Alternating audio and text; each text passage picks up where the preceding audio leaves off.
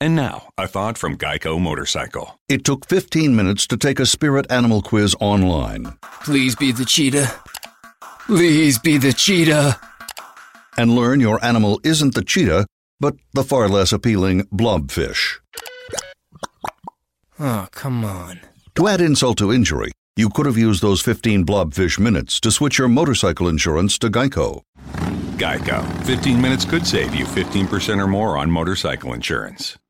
El siguiente podcast es una presentación exclusiva de Euforia On Demand. Aquí está con nosotros el doctor César Vázquez, portavoz de Puerto Rico por la Familia. Buenos días. Puerto Rico por la Familia ha ido, había hecho unos reclamos previos a que este gobierno se instaurara y ya este gobierno ha cumplido seis meses y medio en eh, gestión y nosotros queremos saber cuál es eh, la reacción, cómo se siente el grupo que usted dirige y que ha llevado multitudinarias manifestaciones al área del Capitolio con relación a la gestión de este gobierno. En el plan para Puerto Rico, en las páginas 168 a 171, Plan para Puerto Rico del gobernador Ricardo Rosselló. correcto, compromiso con base con fe, se establecen básicamente eh, siete, ocho puntos que el, el señor gobernador presentó motu propio, lo puso por escrito frente a las cámaras de todos los medios de comunicación en Puerto Rico y después lo defendió en diferentes lugares a donde, a donde fue. Eh, primero habló de libertad religiosa. Nosotros nos comprometemos a proteger este derecho constitucional de libertad religiosa de cada ciudadano y a promover legislación a tales efectos. El único proyecto sobre libertad religiosa que se ha propuesto ha sido el proyecto de la Cámara 1018 y sin haberlo leído, porque todavía el proyecto no se había discutido en vistas públicas, eh, dijo que lo iba a vetar. El segundo ofrecimiento fue educación sexual. Entendemos que la educación sexual de nuestros niños es responsabilidad de los padres y que la misma debe ser libre de intromisiones debidas, indebidas del gobierno. Y la manera de llevar a cabo esto era que se iba a derogar el concepto de perspectiva de género. Se derogaron dos cartas circulares, sin embargo se ha dejado una tercera. Eh, increíblemente, en la circular eh, número 24 del 2016, diciembre del 2016, obviamente no podía estar en este ofrecimiento porque se escribió después de las elecciones. Eh, y esa carta circular permite todo lo que las otras dos supuestamente eliminaban al ser derogada. Lo de las iglesias escuelas, después de mucha lucha, se, se cumplió. El uso y abuso de drogas.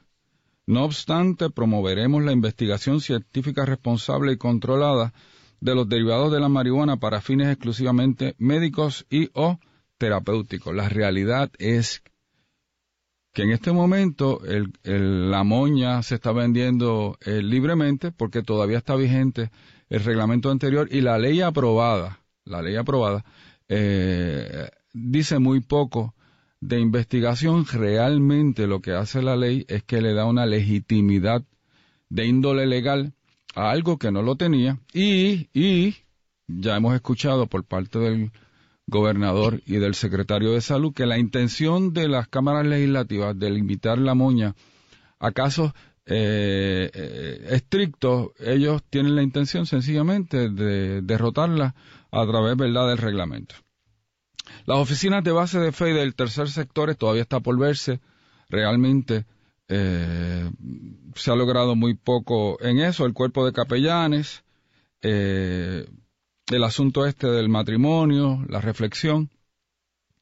Y cuando nosotros miramos, ¿Qué les molesta a ustedes? bueno, ¿Qué les molesta? nos molesta para empezar que ¿En qué se ha fallado? eh, hay cosas que este gobierno, que este señor gobernador, ¿verdad? Que nuestro gobernador eh, pudo haber resuelto. Eh, pudo haber derogado las circulares de la policía. ¿Tiene las personas idóneas en su gobierno? que representen los intereses del grupo Puerto Rico por la familia? Eh, bueno, este, nos preocupa sobremanera, por ejemplo, eh, que Joan Vélez, Joan Vélez. Joan Vélez, este, conocida activista homosexual, parte del caso contra el artículo 68 en el Foro Federal en, Puerto Rico, eh, haya sido nombrada directora de la Oficina de Calidad de Vida. Y ahí uno, pues, pues tiene derecho. Pero encima de eso, presidenta del caucus de la mujer que, que agrupa mujeres senadoras, representantes y del gabinete.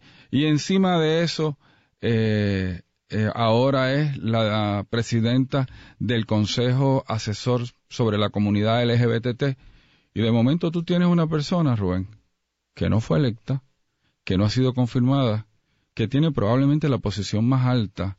Y yo me pregunto, ¿qué dirían otras personas si, por ejemplo, a mí, o a Milton Picón, o a alguien conocido por tener unas posturas particulares, ¿verdad?, sobre estos temas, se nos hubiese dado la misma posición en el gobierno. Estarían diciendo a todo el mundo, mire, usted está favoreciendo un grupo, esa persona va a utilizar el poder para implantar, ¿verdad?, sus ideologías. Y aquí, detrás de todo esto, nosotros entendíamos que eh, eh, este gobernador era una alternativa para desmontar todo el ataque a nuestros niños y al derecho de los padres a educar a sus hijos de acuerdo a sus valores. Porque realmente eso es lo que nos interesa. O sea, nosotros... Por eso, pero ¿cómo perjudica a un niño Joan Bailey? Imagínate, la, el Consejo Asesor, eh, y te voy a leer el, el, ¿verdad? Lo que está escrito del, del Consejo Asesor. El Consejo Asesor va a tener acceso Sección cuarta. El Consejo Asesor trabajará junto a las agencias de la rama ejecutiva, entidades privadas y organizaciones de desarrollo comunitario mediante acuerdos colaborativos, actividades, eventos educativos y o de capacitación, comités de trabajo y conversatorios en la comunidad, entre otros, dirigidos a cumplir con la agenda y los compromisos establecidos en nuestro programa de gobierno. Y de momento tú tienes una entidad que es como un, huracán categoría 5, que lo vamos a dar todo. Y entonces, por eso, pero usted, ustedes publican, me acaban de pasar una nota. Página 53 del Nuevo Día. Ustedes publicaron hoy este reclamo en el periódico El Nuevo Día. y ustedes ponen ahora la supersecretaria, Joan Vélez no es, no es secretaria. Eso es un, un, un, en términos del poder que tiene en el, en el gobierno, literalmente es como si fuera una supersecretaria. Tendrá acceso a todas las agencias, entidades privadas y organizaciones de desarrollo comunitario para adelantar la agenda de convencer a los puertorriqueños de que la conducta homosexual es normal y digna. O sea, que la conducta homosexual no es digna ni es normal. No es normal, Rubén. Ni es digna. No es normal y ni, tampoco, es tampoco es digna. Pero eso ustedes lo pusieron en esta página, usted lo, defiende pues como tal. Claro, pero Rubén, contraria al diseño de Dios, contraria al diseño del cuerpo humano, contraria a la posibilidad de la vida. Y, y, y, bien importante, desde el punto de vista cristiano, contraria a la posibilidad de uno pasar la eternidad con Dios. ¿De qué estamos hablando? O sea, que la conducta homosexual... Es pecado. Es pecado, Rubén. Es pecado. Pablo dice que los que practican estas cosas, dice, como el adulterio, como la mentira, como el robo, como el asesinato, los que practican estas conductas no heredarán dice la carta el reino de los cielos. Dice la carta que ustedes publican hoy en la prensa escrita en la página 53 del Nuevo Día. Todo esto con el poder y venia de nuestro gobernador. Las víctimas en última instancia serán los niños. Explíqueme. Bueno, porque en este asunto, el, problema, por ejemplo, todo este asunto de perspectiva de género, es una, una manera particular de ver el ser humano de ver su sexualidad y sobre todo de interpretar las relaciones más importantes que surgen de esa sexualidad. Eh, como puertorriqueños creíamos que lo normal y natural era el hombre y la mujer. Y creíamos que eso no solamente nacía de la biología, nacía del diseño de Dios, ¿verdad? Eh, interesantemente, eso ha sido lo que han pensado todas las culturas a través de la historia. Tengo, tengan o no tengan influencia cristiana. Pero, pero, pero el problema aquí el problema aquí no es, no es el, homosexualismo. está el problema del cannabis, está el problema de, de la realidad de que este señor gobernador dijo unas cosas.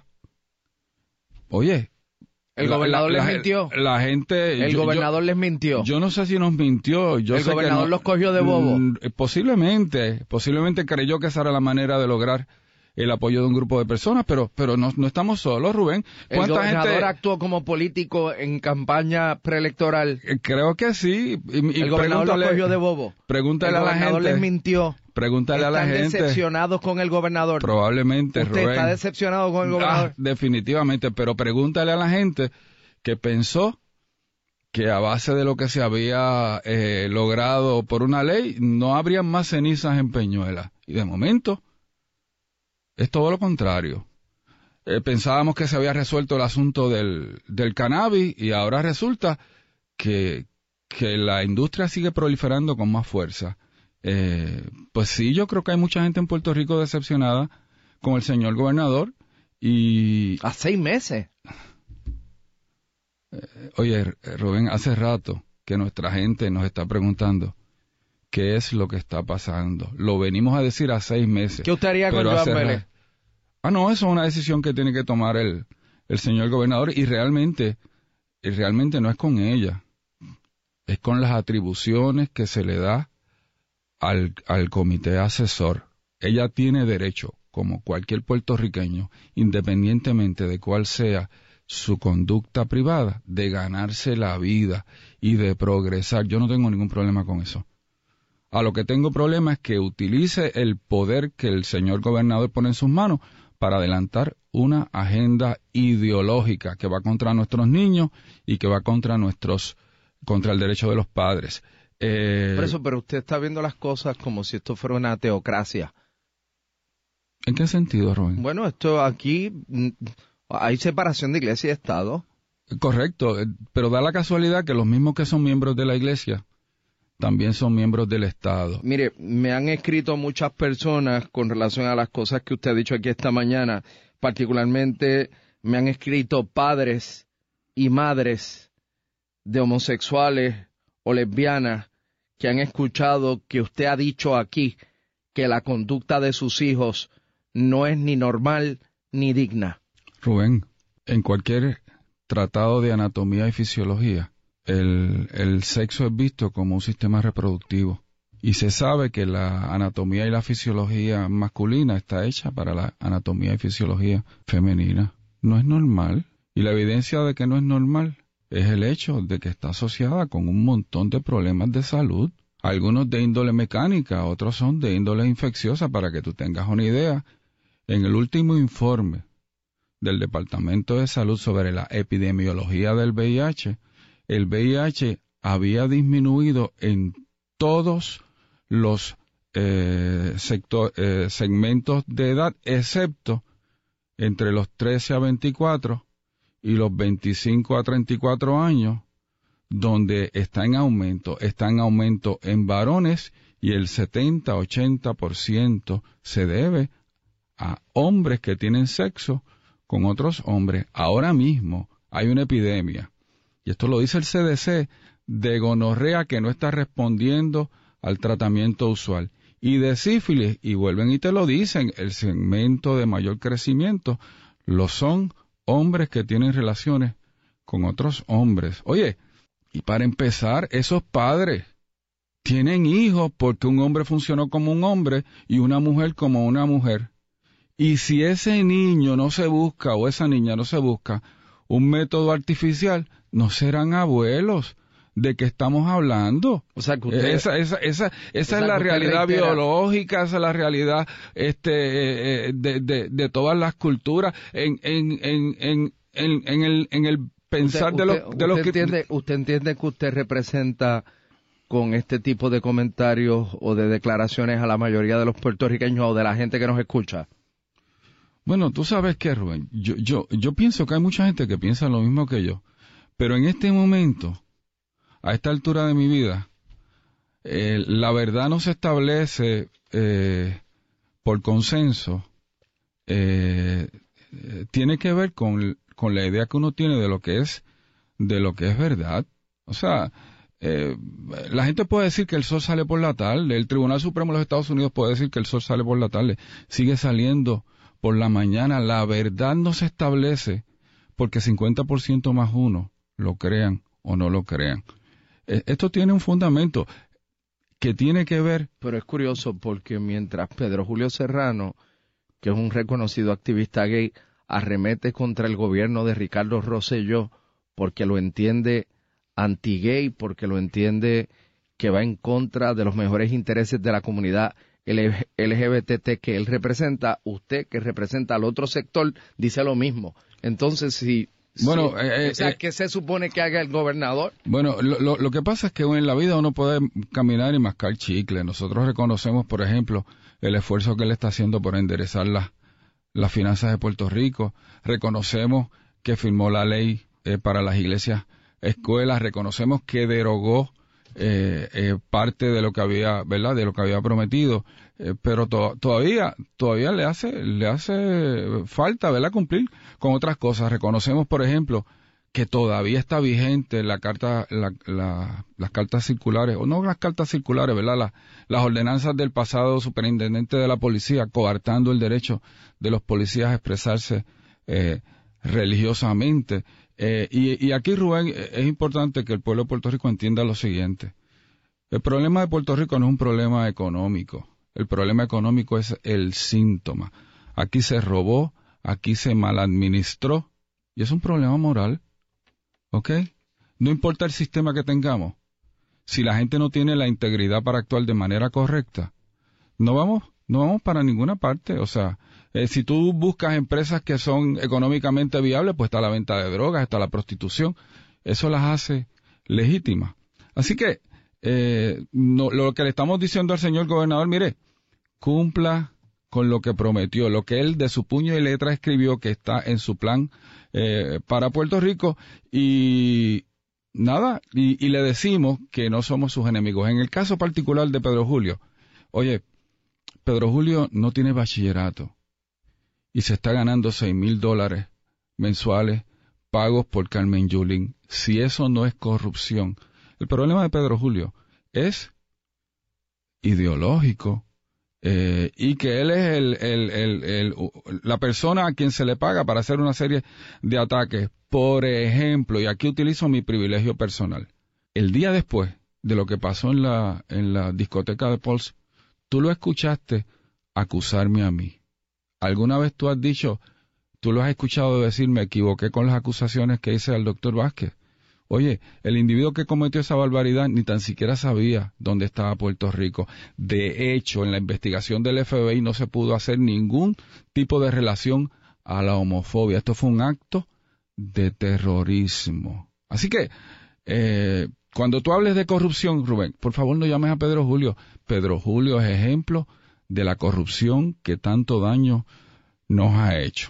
El pasado podcast fue una presentación exclusiva de Euphoria On Demand. Para escuchar otros episodios de este y otros podcasts, visítanos en euphoriaondemand.com. And now, a thought from Geico Motorcycle. It took 15 minutes to take a spirit animal quiz online. Please be the cheetah.